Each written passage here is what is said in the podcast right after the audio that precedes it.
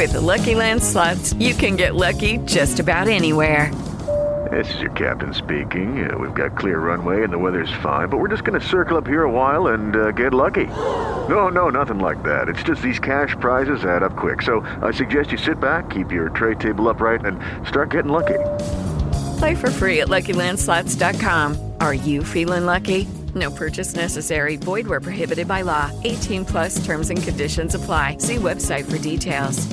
Hello, it is Ryan, and we could all use an extra bright spot in our day, couldn't we? Just to make up for things like sitting in traffic, doing the dishes, counting your steps, you know, all the mundane stuff. That is why I'm such a big fan of Chumba Casino. Chumba Casino has all your favorite social casino style games that you can play for free anytime, anywhere with daily bonuses. That should brighten your day a little.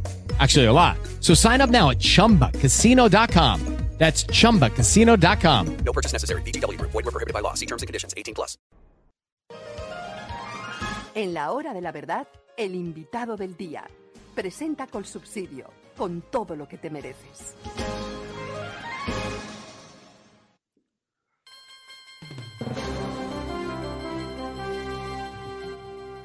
Una de las cosas de las que nos preciábamos en Colombia con justa razón era un sistema de salud de los de mayor cobertura porcentual en el mundo entero y de una calidad muy apreciable. Nuestros médicos, nuestras enfermeras, nuestros hospitales pueden estar a la altura de los mejores del mundo. Así era, así era. Pero ¿qué está pasando? ¿Y cuál es la amenaza contra las EPS que son la base del sistema?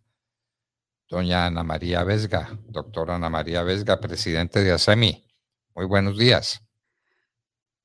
Buenos días, doctor Londoño, a usted y a toda su audiencia. Bueno, díganos qué peligro tiene para, eh, qué peligro hay para las EPS con el sistema de salud, la reforma que se está proponiendo en el Congreso por parte del Gobierno Nacional? Bueno, yo arrancaría diciendo que tal vez la, la primera gran dificultad que hemos encontrado en la conversación de esta reforma es la idea que tiene el gobierno alrededor de la necesidad de prestar los servicios públicos de salud y controlar el servicio de salud desde lo público. No es muy distinto de otras posiciones que ha tenido el gobierno respecto de la participación del sector privado y claramente en el tema de salud, eh, esa es su, primera gran ideología y la razón por la cual pues, se, motiva esta reforma.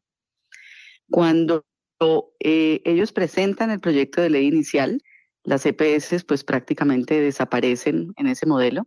De ese primer proyecto a hoy tenemos una, una reforma que sigue siendo una reforma muy estatista, en donde básicamente pues las EPS que hoy hacen una gestión de riesgo eh, de salud sobre la población y que también administran y contienen el presupuesto de la salud, se convierten en unas, yo las he llamado operadoras administrativas, que hacen algunas cosas, eh, pero que realmente se desvirtúan y pierden su naturaleza como aseguradoras, que es finalmente la, delegación que se les hizo por ley 100 en 1993. Nada menos que eso. Y entonces... Eh, nada menos que eso. Nada menos que eso. Entonces, ¿quién empieza a desempeñar esa tarea? Yo creo en mi médico, yo creo en mi hospital. Yo no tengo por qué creer cuando estoy enfermo en el eh, congresista de turno o en el que maneja la asamblea o el que maneja el consejo municipal, en ese no creo.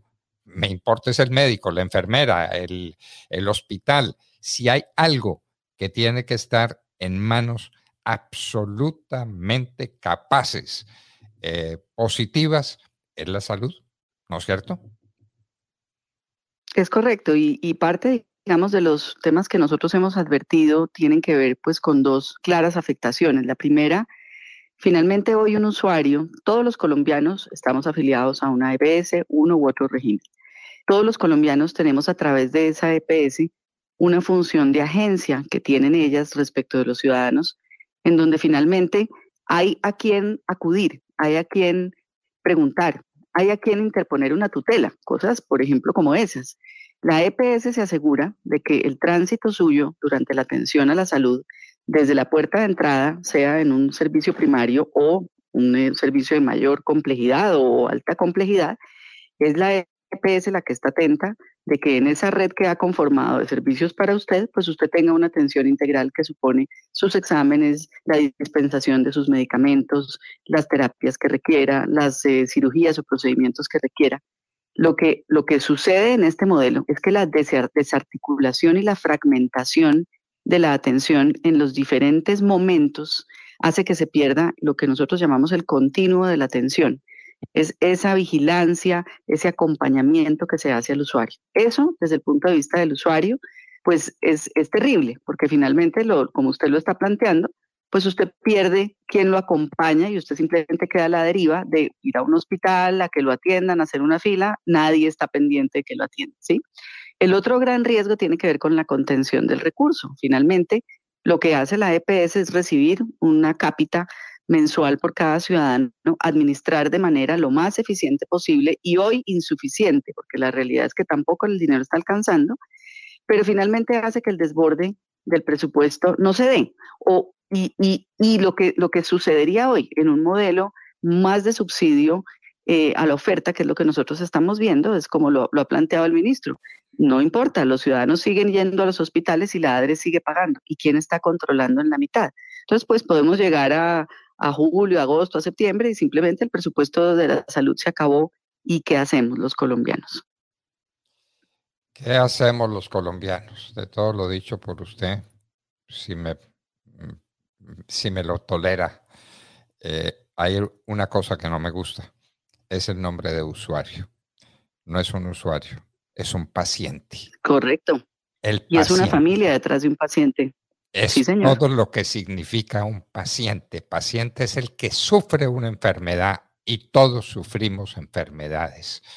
Y el paciente lo soporta y tiene una esperanza. El médico, la enfermera, el hospital. En eso confía, no en el político de turno. No en que si giraron la plata o no giraron la plata. No, es que el hospital funcione y que el médico trabaja porque el médico es una especie de sacerdote no hay profesión más noble y profesión más alta y profesión más bella que la profesión de la medicina que tiene que quedar a cubierto de todas las presiones políticas, ¿no, doctora Vesga? Y, ahora, pues, ¿en, qué, va, ¿en qué va ese, proyecto? Díganos, ¿vamos a aprobar, vamos a aprobar ese esperpento en el Congreso? Bueno, como usted sabe, el proyecto fue aprobado en, eh, en eh, Comisión Séptima de Cámara se inició eh, antes de ayer nuevamente el debate en plenaria con una, una, proposición de una comisión accidental que se, que se hizo para inicialmente, eh, y así lo propuso la representante Julia Miranda, em, poder concertar con los partidos un nuevo texto. Lo que finalmente eh, informó ayer el representante Calle del Partido Liberal es que se va a aprobar una comisión para eh, conciliar las casi 400 proposiciones pues, que hemos presentado todos los ciudadanos preocupados alrededor de la reforma. Em, y estamos esperando que el debate se reanude el próximo martes. Ayer finalmente no, no, no entró en el orden del día. Em, a ver cómo se va a conformar esa subcomisión y si realmente va a ser un ejercicio juicioso, técnico, de revisión de la propuesta, porque lo que nos pasó en la Comisión Séptima, em, hay que decirlo también, es que también se creó una de estas comisiones supuestamente para conciliar las proposiciones y finalmente pues eso se aprobó en bloque y hubo muy poca discusión. Entonces, pues estamos, eh, no le digo que confiados, más bien vigilantes, atentos eh, a que realmente la, subcomisión sea un escenario para escuchar a las diferentes voces que de todas las maneras le han pedido insistentemente al gobierno y al Congreso que abran un debate más técnico. Aquí no se ha escuchado a los pacientes, aquí no se ha escuchado realmente a la sociedad ni a quienes representamos a los diferentes actores. Em, yo sí creo que el país eh, con una, una reforma de esta naturaleza y de estas implicaciones es lo mínimo que merece, es lo mínimo que merece. Lo mínimo que merece el paciente. Pacientes somos todos, porque lo somos actualmente o porque lo seremos en algún momento. La enfermedad y la muerte son cosas que necesariamente llegan, que estamos en las mejores manos para que podamos vivir decorosamente con unos niveles de salud adecuados. Nada más grave que la salud, nada más delicado que ello para ponerlo en manos de unos políticos que no tienen más interés sino satisfacer a su propia clientela, no a los pacientes, a la clientela política. Qué horror. Doctora Ana María Vesga, presidente de ASEMI, cuánto agradecemos su gentileza por este tiempo que nos da y por estas palabras que despejan toda duda sobre lo que está pasando y sobre lo que puede pasar. Muchísimas gracias. No, a ustedes muchas gracias y buen día. Hasta luego. Bueno, queridos amigos, lo oyeron, ¿no?